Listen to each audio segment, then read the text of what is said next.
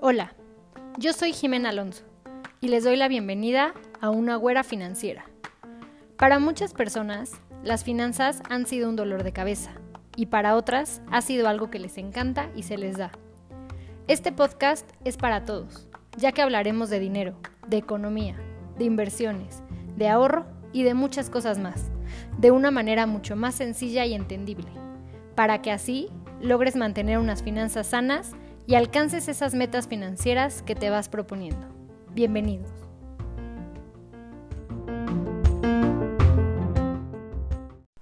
Hola, bienvenidos a Una Güera Financiera.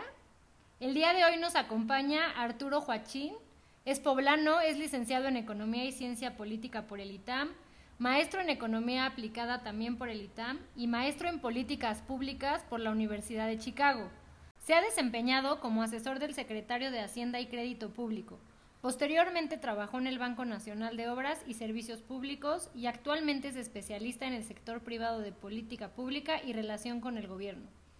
Hoy nos va a platicar del PIB. Hola Arturo, bienvenido. Muchas gracias por acompañarme. ¿Cómo estás? Hola Jimena, muchas gracias a ti por la invitación. Eh, saludos aquí a los que nos escuchan. Muy bien, muchas gracias. Y bueno, platícanos, ¿qué es el PIB? Bueno, el PIB es una medida que utilizamos los economistas que quiere decir Producto Interno Bruto. ¿Qué hace esta, esta medida? Pues, como su nombre lo indica, mide la actividad agregada en un periodo determinado, en, un, en una región determinada. Pero bueno, uno, un poquito de, de antecedentes. En el siglo XIX y a principios del siglo XX, incluso hasta la Gran Depresión, no se disponía de ningún indicador eh, de la actividad agregada o la actividad total de una economía, ¿no? Existían muchos datos, eh, diversos datos como producción mineral de hierro en lingotes, venta de grandes almacenes, pero no se, no se tenía un agregado con la información que tenemos ahorita. O sea, en general era como por sectores, ciertas cosas, pero no así tan general como ahorita. No tan general y no te daba la radiografía completa de, por ejemplo, un país. Ok. Y bueno, a finales de la Segunda Guerra Mundial se reúnen lo que, lo que, lo que se denomina las cuentas nacionales de la renta y el producto, que bueno, ahorita esto lo reducimos o, lo, lo conocemos como contabilidad nacional. Todo este esfuerzo de crear un sistema de contabilidad nacional que sea comparable a nivel internacional ha recibido varios reconocimientos. Por ejemplo, este, tenemos a un economista que se llama Simon Kuznets, que es de Harvard. Él recibió el premio Nobel en 1971 por estudios sobre contabilidad nacional. Y aparte tenemos otro premio Nobel en 1984 este, que se llama Richard Stone, él es de Cambridge y, de igual forma hizo su aportación a todo este sistema que, como, como bien mencioné, es, es, es, creado y estudiado por gente, por economistas, por expertos en la materia, pero que ahora este, lo vemos como un indicador que es bastante común. Oye, una pregunta, ¿a partir más o menos de qué año se tienen datos que se creó este indicador? El, el primer país que, que, empezó a desarrollar las cuentas, las cuentas nacionales fue Estados Unidos y los primeros datos que tenemos son a partir de 1947. Uh -huh a partir también de ese año se da una publicación periódica de, que es, de lo que es la producción agregada. Ah, okay. Ya para desarrollar el PIB, ¿qué, ¿qué, es el PIB? Primero vamos a definir el concepto y luego el indicador que, se, que, se de, que viene de este concepto, ¿no? ¿El PIB qué quiere hacer? Medir la producción agregada, ¿no? Entonces, nuestro concepto es la medición de la producción agregada y nuestro indicador es el PIB. Bueno, en términos más formales, el PIB es el valor de los bienes y servicios finales producidos en la economía durante un periodo determinado. Decimos bienes y servicios finales, ¿por qué? Porque podría haber una, un problema de doble contabilidad del PIB si metemos los bienes que se denominan intermedios. Por ejemplo, ponemos el ejemplo de las papas. No es lo mismo comprar las papas en el súper, si tú, Jimena, vas al súper y compras unas, eh, una papa y ya... Papa chips? Sí, no, papa, tubérculo, ¿no? Okay. Entonces compras eso y eh, eso se contabiliza como este, un, un bien final. Okay. Pero si Sabritas compra papas para producir eh, sus chips, sus todo chips eso. ahí ya no se considera la papa como bien final, sino es un bien intermedio y las papas Ah, sabritas ya serían el bien, final. O sea que aquí se podría decir que es la materia prima. Exactamente. Y ya el, el producto como tal. Y entonces, lo que estoy entendiendo es, se contabiliza como el bien final la, bueno, la producción de estas papas chips y además también la producción de esta papa que yo me compro. O sea, que yo la compro para hacer aquí en mi casa papas al horno. Exacto. Son dos bienes distintos que si los sumas en esta economía tú, de tú y yo sería el PIB. La suma del valor de la papa que compraste tú y las chips. Ok. Otra perspectiva para ver el PIB o para definirlo es como la suma del valor agregado en la economía durante un periodo determinado. ¿Qué quiere decir? Dejamos el ejemplo de las papas y, ponemos el ejemplo de un coche. Supongamos que el, coche vale 200 pesos. El insumo, suponemos que el valor del insumo son 100 dólares. Y ese valor ya eh, representa el, valor que le añadió el productor del insumo. Pero después la, la- la armadora de coches compra este insumo a 100 dólares y ellos añaden valor, lo transforman, lo arman, lo que sea. Entonces el coche ya es un bien final. El valor añadido por la, por la armadora es de 100. El valor añadido por las otras personas que vendieron los insumos fue de 100. Entonces tenemos los los 200 del 200. coche. ¿no? Perfecto. En ese ejemplo podemos ver el valor añadido es igual a la- al, al valor final del Ah, producto. claro, ok. ¿no? Y sí, bueno, también tiene, o sea, se divide en depende qué, pero en diferentes cosas. Exactamente. Lo van, lo van generando, ok. Exactamente. Y otra definición del PIB, sería por el lado del ingreso, es la suma de las rentas de la economía durante un periodo determinado. ¿Esto qué quiere decir? Que si sumamos los salarios y todo lo que implica el salario de, de las personas, los alquileres y los dividendos y los intereses que todas las personas en un determinado país reciben, pues eso también nos daría el valor agregado de la economía, que es el PIB. Ok. Tenemos el PIB nominal. ¿Qué quiere decir un PIB nominal? Que es a precios corrientes. El PIB de 2019 se mide en precios de 2019, de 2018 en 2018 y así sucesivamente. ¿no? ¿Qué pasa? El PIB nominal aumenta en el tiempo por dos razones, ¿no?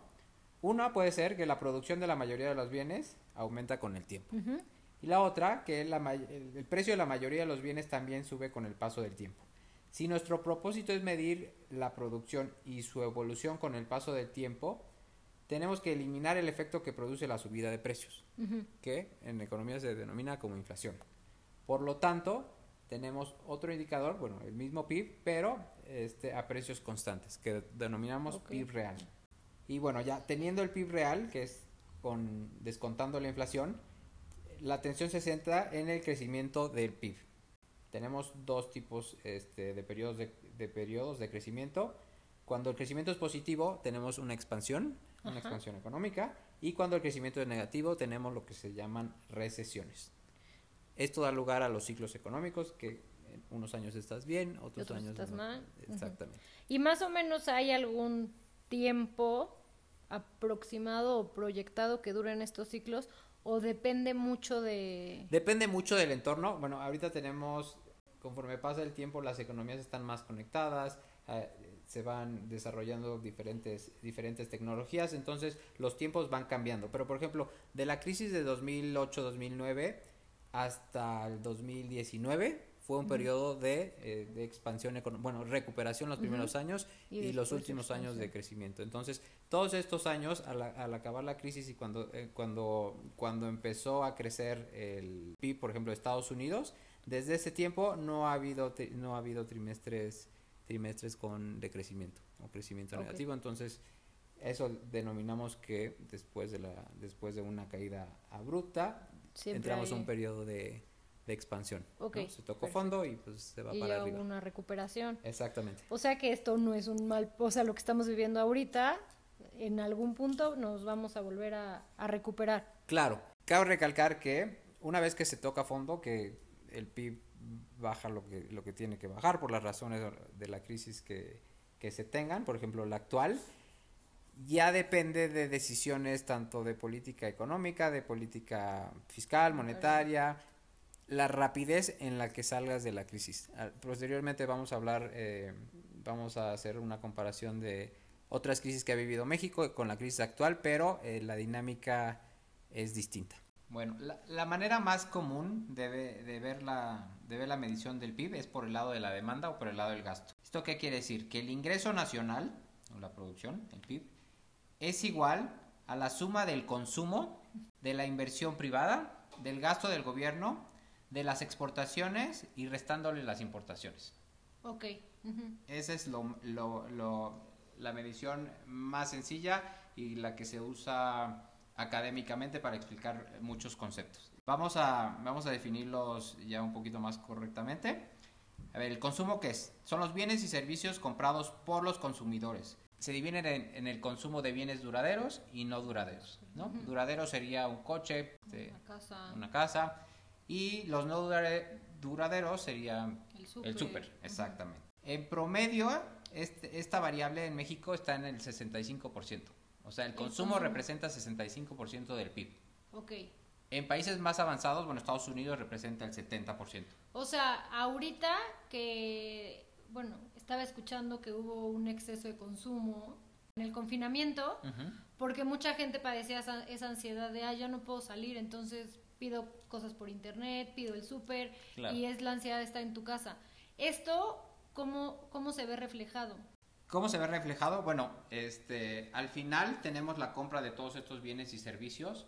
Como tú, como, como tú mencionas, este, si compraste por una página de internet, todo esto se contabiliza. Okay. Eso es por un lado, ¿no? Por, este sector como que creció, pero por el otro tenías pues, un confinamiento. Claro, entonces... Y muchos, o la mayoría de los comercios estaban cerrados, entonces tienes, ahí tendrías, si, si medimos el consumo por estos, por estos, estos, estos dos ejemplos de bienes, y servicios por uno estaría aumentando, pero por otro estaría bajando. Claro, y no toda la gente tiene tarjeta para poder comprar digitalmente. O sea, mucha gente estaba acostumbrada a ir a pagar en efectivo a la tiendita de la esquina o cosas así. Bueno, ese es el consumo. La inversión, la inversión pues es, es inversión fija. Se divide en inversión no residencial, que sería maquinarias, plantas y equipo, y la inversión residencial. Que la no residencial tiene un tiempo de vida útil. Sí, por supuesto. Y la depreciación y todo lo que eso implica, ¿no? En México esta variable anda como el 20%, 20 del PIB. Ojo, este, aquí es, es, eh, cuando hablamos de inversión fija en términos económicos, estamos hablando de compra de nuevos bienes de capital, que es muy distinto a la inversión financiera. Ok, sí, claro. Sí, aquí es al final, se puede decir, un activo fijo. Exactamente. O sea, aquí no te vas a ir a rendimiento, o sea, es tu casa, tu maquinaria para tu empresa, todo eso. Exactamente. Decimos que son bienes de capital. Okay. Por otro lado está el gasto del gobierno, ¿no? que es la compra de bienes y servicios por parte del gobierno, del Estado, en todas sus instancias. Aquí no entran, eh, no entran muchas cosas de, del gobierno, como son las transferencias, ni entran pensiones, ni servicios de deuda. Pero acá tengo una duda, ¿son los, las compras que hace el gobierno para sus dependencias, para lo o sea, para su trabajo o compras que hace el gobierno para apoyar a la gente o así, o entra igual. Este, justamente es para su trabajo. Como digo, no entran las transferencias, por ejemplo, este, el programa, los programas estos de transferencias de este, dinero en efectivo a ciertas, a ciertas poblaciones, eh, en la definición esta formal no entrarían. Aquí entra lo que gastan en hacer la vialidad. O sea, esas cositas que también al final son para el uso de, los habitantes. Exactamente. Y tenemos otro, este, otro concepto que son las exportaciones, que es la compra de bienes y servicios por parte de extranjeros. Eso anda como en un 35% del, del PIB en el caso mexicano. Y el otro lado tenemos las importaciones, que es la compra de bienes y servicios extranjeros por parte de consumidores, empresas y gobierno mexicano ese anda como en 36. Si sumamos estos dos, bueno, la diferencia de estos dos este, conceptos, exportaciones e importaciones, nos da la balanza comercial, o que también se denomina las exportaciones netas. Tenemos que si las exportaciones son mayores a las, a las importaciones, tenemos un superávit comercial. Y si es al revés, si las importaciones son mayores a las exportaciones, eh, tenemos un déficit comercial. O sea, ahorita estamos en déficit. Bueno, Sí, pero los últimos datos este, que tenemos fue que las importaciones han caído más que las exportaciones. Entonces podemos, es más, tenemos un superávit comercial debido a la baja, a la baja de las importaciones. Que ojo, cuando las importaciones bajan por, por los efectos que hemos tenido ahorita de la pandemia. Este tipo de conceptos, o sea, el concepto de la importación es muy sensible a los ciclos económicos, a los cambios en el, en el PIB, ¿no? Porque si, si se contrae la actividad económica, si hay menos dinero en circulación, pues dejas de importar, importar bienes. Otra estrategia para medir el PIB es la que ya comentamos del lado del ingreso, ¿no? Que sumamos salarios, alquileres, dividendos, intereses. Y otra también puede ser eh, la, más, la más práctica, por ejemplo el INEGI utiliza esto, sería el PIB por el lado más de la producción, pero ellos lo dividen por sectores, ¿no? Tenemos tres sectores en el INEGI. El primario, que es pues, agropecuario, pesca y ganadería. El secundario, que es minería, construcción y manufactura. Y el terciario, que es el comercio al por mayor, el comercio al por menor, transporte, servicios financieros, educativos, de salud, etcétera. etcétera. Este, nada más para que te des una idea de, de, la magnitud de estos sectores. El sector primario representa el 3.6% del PIB. O sea, es algo muy chiquito.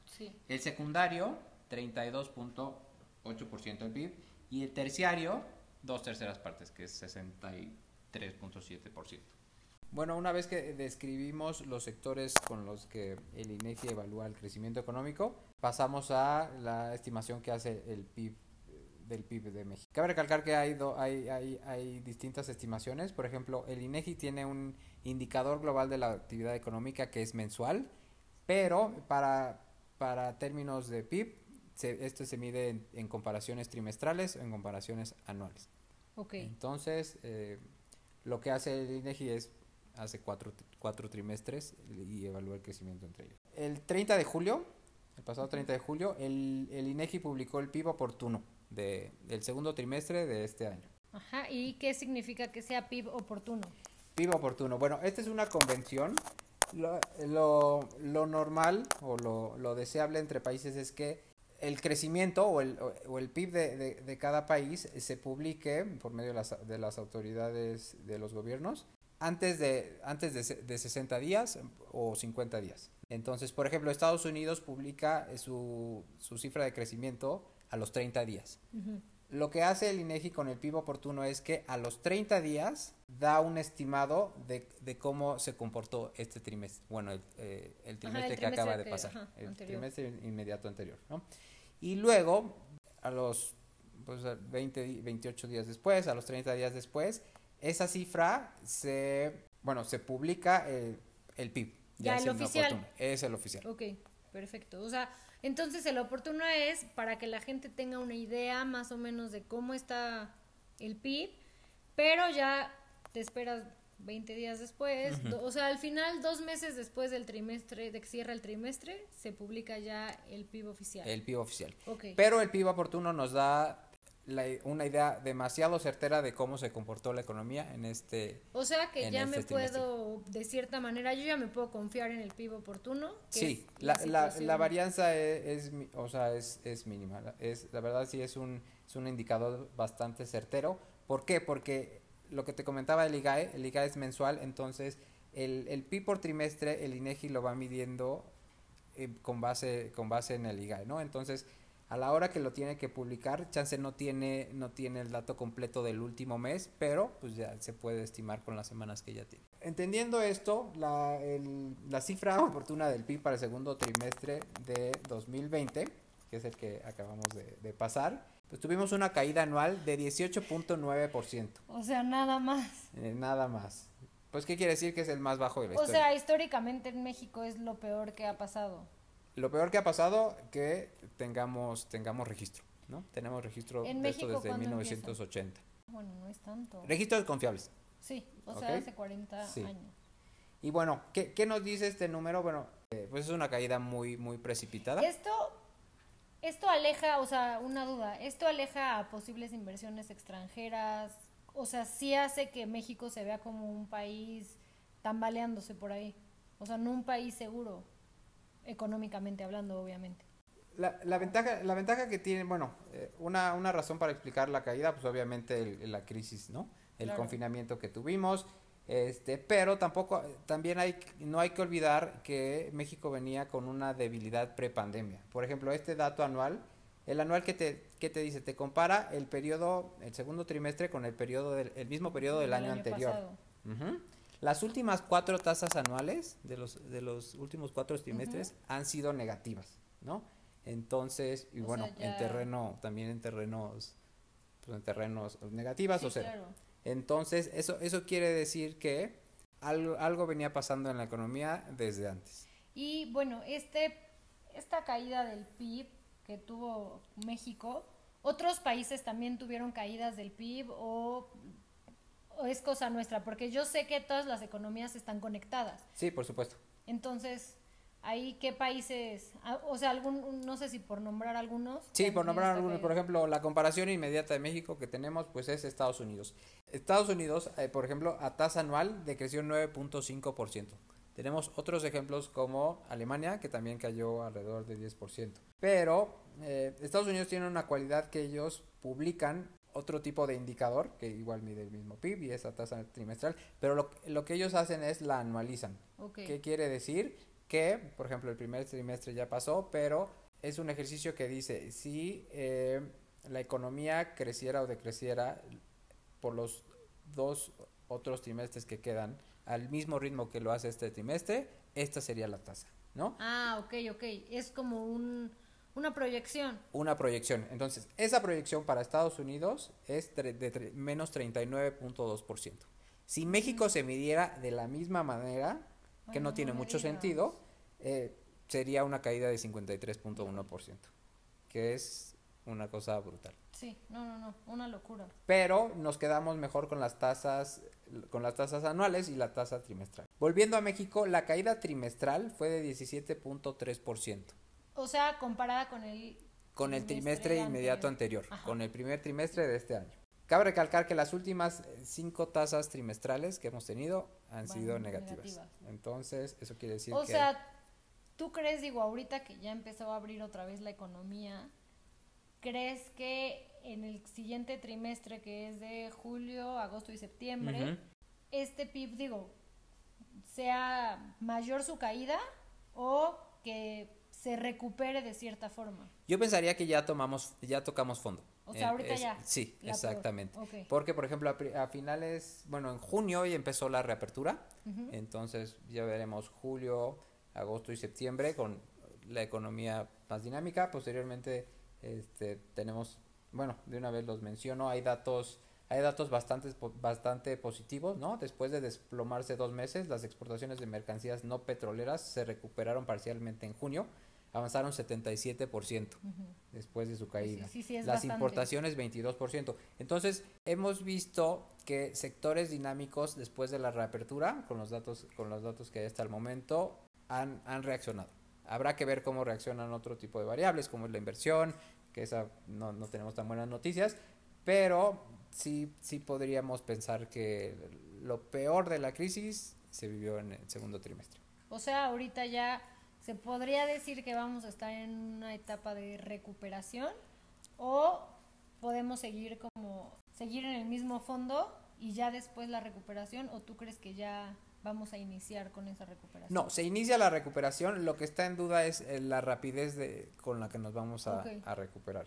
Para comparar este, este trimestre que acabamos, que acabamos de pasar con otros años de crisis, por ejemplo el segundo trimestre de 1995, bueno, con todas las diferencias en las magnitudes y la, la, la naturaleza de la crisis, tenemos que en ese trimestre, en 1995, el PIB cayó 8.6% anual. Luego, si comparamos con otra crisis, la, la de 2008-2009, el segundo trimestre de 2009, la economía cayó 7.7% anual. ¿Qué quiere decir? Que esos 8.6 y 7.7 se comparan, bueno, se contrastan con el 18.9% anual de la caída que acabamos de tener. O No- sea, ahí va una duda. Puede que esta caída sea mucho mayor por temas de inflación, de tipo de cambio, o eso no influye tanto en, en ese porcentaje.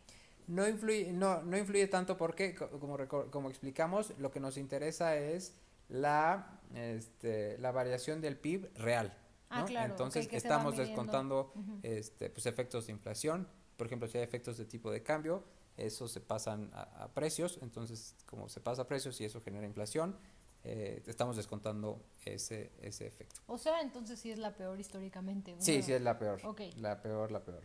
Bueno, ese es en el segundo trimestre. Pero ¿cómo estaban las expectativas para esta caída que tuvimos de, de 18.9% anual? La institución que más se, más se acercó fue Citibanamex. Ellos habían pronosticado un 18.2%.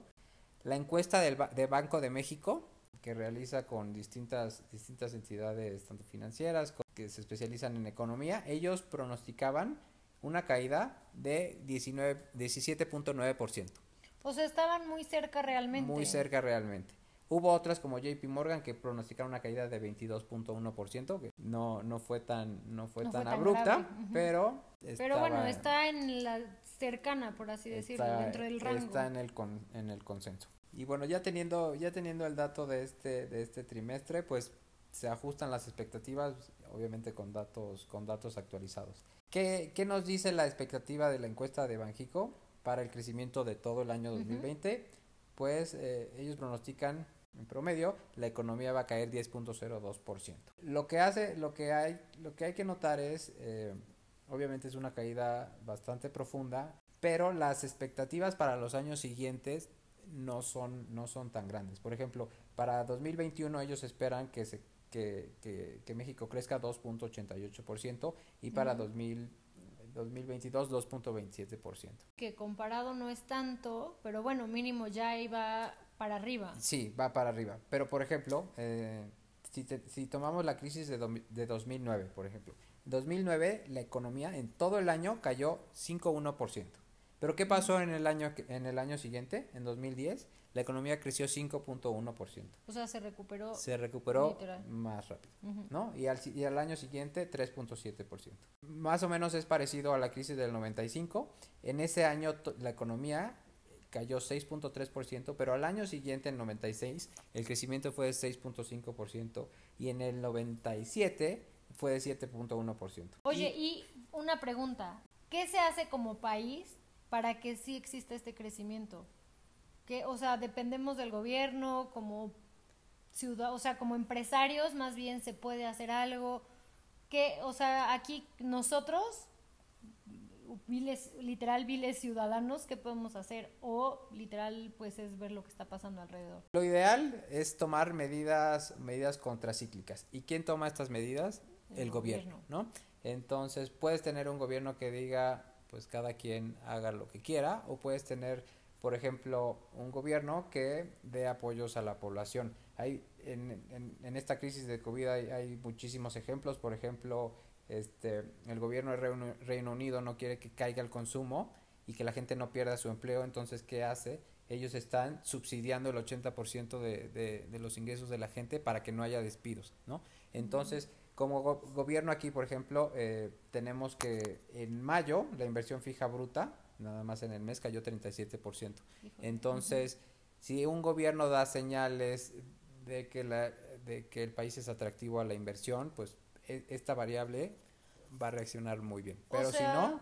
Nosotros ahorita estamos, la verdad, en un gobierno que siento personalmente, aclaro, somos apartidistas aquí, pero siento que está frenando este crecimiento, no está buscando el crecimiento económico porque tiene otras prioridades. Yo creo. Aquí, ¿qué se puede hacer como país? Se quedó pensando. este.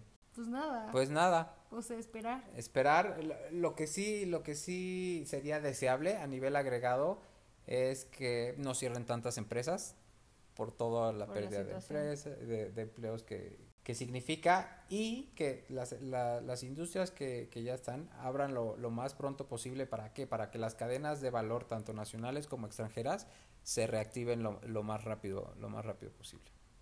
Ok. Hasta ahora hemos concentrado el análisis en crecimiento ¿no? en cambios eh, entre trimestres en cambios anuales pero también eh, resulta importante ver el PIB por niveles no para tener una idea de lo que se produce en México. Por ejemplo en 2019 eh, el PIB a precios constantes, o sea, a precios de 2013, fue de 18 millones de millones de pesos en promedio, o sea, 18 billones de pesos. Si lo tomamos a precios de 2000, 2019, la cifra anda en 24 billones de pesos. O sea, es algo muy grande.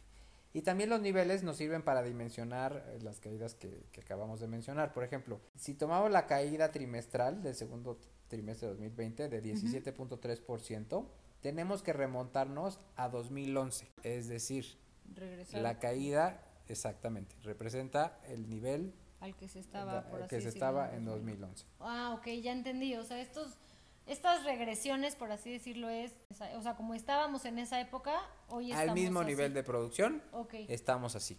Ok. Pero, o sea, teniendo en cuenta pues, el, cambio de tiempo, ¿no? O sea, por ejemplo, si lo ves en Puebla en 2011 no teníamos una Audi o no teníamos muchas cosas, ¿no? claro. Entonces, estamos produciendo lo mismo que equivale a la producción en ese trimestre de trimestre de, 2011. Sí, sí, está fuerte. Y bueno, también viéndolo, viéndolo, viendo los niveles, para regresar, o sea, que en, que, en, unos años regresemos a los niveles de PIB de 2019, se estima que hasta 2024 lo podamos hacer. Puede ser más rápido, puede ser más lento, pero... Bueno, esperemos que más rápido, pero Exactamente. Y bueno, también es importante recalcar que de no tomarse medidas adecuadas, reconociendo la gravedad de esta crisis, el PIB per cápita, que es el PIB que tenemos, dividido entre la población, pudiera recuperarse hasta 2030. Quiere decir que sería una década perdida. Con los indicadores que tenemos y esto que estamos diciendo que para alcanzar niveles de 2019 probablemente se hagan hasta 2024, ¿qué significa en términos sexenales, que es como, como a mucha gente le gusta verlo aquí?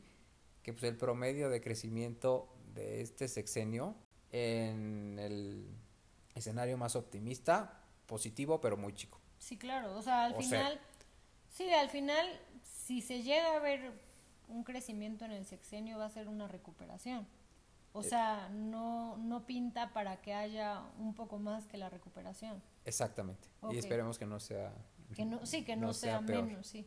Porque con expectativas de crecimiento de 2%, de 2% los, los siguientes años, pues obviamente llegar a los mismos niveles precrisis toma más tiempo. Pero pues no todo es no todo no todo es negativo, como ya dijimos, en junio las exportaciones avanzaron 77%, las importaciones avanzaron 22%, hay indicios, bueno, de la construcción también anda anda creciendo en 17.5%, ¿no? Las las industrias manufactureras incrementaron 26.7%, entonces todos estos datos eh, positivos que que podemos atribuir a la reapertura económica y al, restablecimiento de cadenas productivas, pues todo eso van a modificar las expectativas, este, tanto del siguiente, de los siguientes trimestres como las expectativas de crecimiento de los años, de los años que siguen. Bueno, hablando de, de todo lo que involucraba el PIB, ahorita que hubo plantas de autos cerradas, o sea, producción masiva de muchas cosas que se paró. Ahorita ese, bueno, esa reanudación de esta producción ayuda a que el PIB crezca. Sí, por supuesto. Y bueno, para terminar, este, el PIB no nada más es crecimiento, bueno, crecimiento del PIB o los niveles del PIB, pero también se, se utiliza para, para, muchas otras variables o para, para medir otro, otro tipo de cosas. Por ejemplo, podemos medir el crecimiento del país, el crecimiento de México a nivel estatal, ¿no? Y bueno, hay muchísimos datos, por ejemplo, podríamos decir que seis estados concentran el 50% de, del PIB nacional y somos 32 entidades. Entonces hay, hay muchas formas de utilizar el PIB. Por ejemplo, un indicador de, de que un sistema de salud pues es, es, sano, está, está en una buena época, está bastante desarrollado, es medirlo, medir el gasto en salud, el gasto que hace tanto público como privado, como porcentaje del PIB. Entonces el PIB es una, es una medida que, que nos ayuda mucho a, traer este, datos y poderlos comparar. Una pregunta. A niveles del PIB o como tal, ¿cómo afecta a la medición de la deuda extranjera y esta deuda extranjera, cómo afecta a la población? Sí, bueno, tenemos, tenemos dos cosas, ¿no? Hay que diferenciar el déficit y la deuda.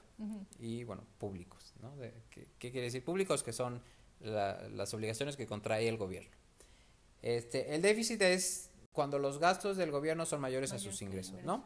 Entonces, pero esos gastos año con año se pueden ir acumulando, si es que son gastos y si es superávit es otra cosa, pero lo que hace es que se crea deuda, ¿no? La deuda pues es, es un acervo de todo, de todas las obligaciones. Y esa en, en México y en todo el mundo, su relevancia no es tanto en nivel, sino como porcentaje del PIB. El año pasado teníamos una deuda, una deuda histórica de México alrededor de 42% del PIB. El último dato que otorgó la Secretaría de Hacienda fue de 52, de 52% del PIB, ¿no? Son 10 puntos porcentuales que ellos atribuyen a depreciación del peso, depreciación del tipo de cambio. Entonces, habrá que ver más, más, más, los, más los datos. ¿Cómo afecta al, al, pues, al ciudadano común, a ti y a mí? No olvidemos, tanto en economía como, como tú eres financiera, como en finanzas, la deuda es un instrumento de traer flujos futuros, traer riqueza futuro al presente, ¿no? Entonces, el, lo importante de la deuda es que sea empleada, del dinero que, el dinero que sea, proyectos productivos. Sí, al final que sea empleada en proyectos que al final la van a pagar.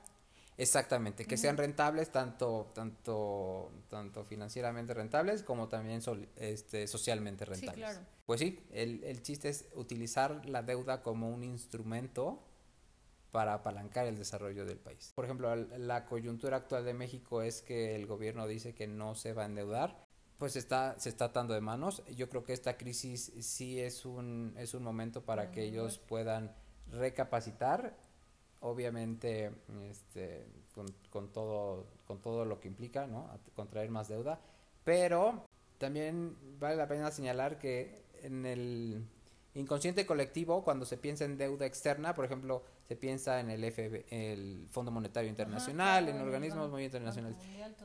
Pero no olvidemos que México, ahorita, en, en estos momentos, está, pues tiene un acceso al mercado de capitales internacionales Mercado de capitales es mercado de acciones, de instrumentos financieros, que en otro podcast vamos a hablar de ese tema. Exactamente. Pero eh, es, es, muy fácil que el gobierno emita deuda a nivel internacional, ¿no? Entonces, las emisiones de México de deuda en estos mercados siguen. Es, Entonces, este, también decir que no nos estamos endeudando, pues, pero pues es un instrumento para desarrollo, existe utilizarlo como tal, si endeudarnos un poco puede ayudarnos, que probablemente lo sería, a paliar la crisis de, de una manera pues más rápida, que no se pierdan empleos, que haya inversión productiva, pues es una, es una, es una manera correcta. Muchas gracias por todos los datos que nos diste hoy me habías dejado un poco triste, pero ya me enseñaste todos los escenarios positivos. No sé si quieras agregar algo más o bueno, después te volveré a invitar para que nos contestes todas las dudas que vayan surgiendo a nuestros a nuestros a nuestro auditorio. Y bueno, no sé si quieras comentar algo. Sí, de nada más para concluir, como bien describimos, qué es lo que mide el PIB, que lo que lo que el PIB busca es la medición de la producción o el valor de la producción agregada en un país en un determinado periodo, ¿no? Para eso es el PIB. Si empiezan a decir que no mide otras variables como corrupción o que no mide felicidad, pues bueno, hay otras herramientas que sí lo hacen, el PIB también puede, puede complementar, por ejemplo, este, para medir desarrollo hay el índice de desarrollo humano, que el PIB es un componente de otros que también, que también tienen el indicador, pero este, pues estar conscientes que el PIB lo que mide es, es la actividad económica, a nivel la producción. Claro. Exactamente. Bueno, pues muchísimas gracias Arturo por acompañarme hoy. Pues espero verte pronto para comentar estos puntos y también si tienen dudas, no sé si quieras dejar algo donde te puedan contactar, una red social. Twitter es a-joach y por ahí podemos resolver sus dudas y con gusto con gusto regresamos para, para exponer otro tipo de temas, de que en temas económicos pues hay muchas, hay muchas variables y hay tela de dónde cortar. Exactamente, por ejemplo, se puede ver, dijimos la, la explicación del PIB, ¿no? que el gasto gubernamental es un componente, componente esencial, entonces podemos, podemos ahondar en, pues, en política que, que lleva este gobierno, los demás, justo para que ese indicador o, demás indicadores este, no caigan. Perfecto. Pues muchas gracias y bueno, muchas gracias a ustedes por escucharnos y bueno, espérenos para el siguiente podcast la siguiente semana.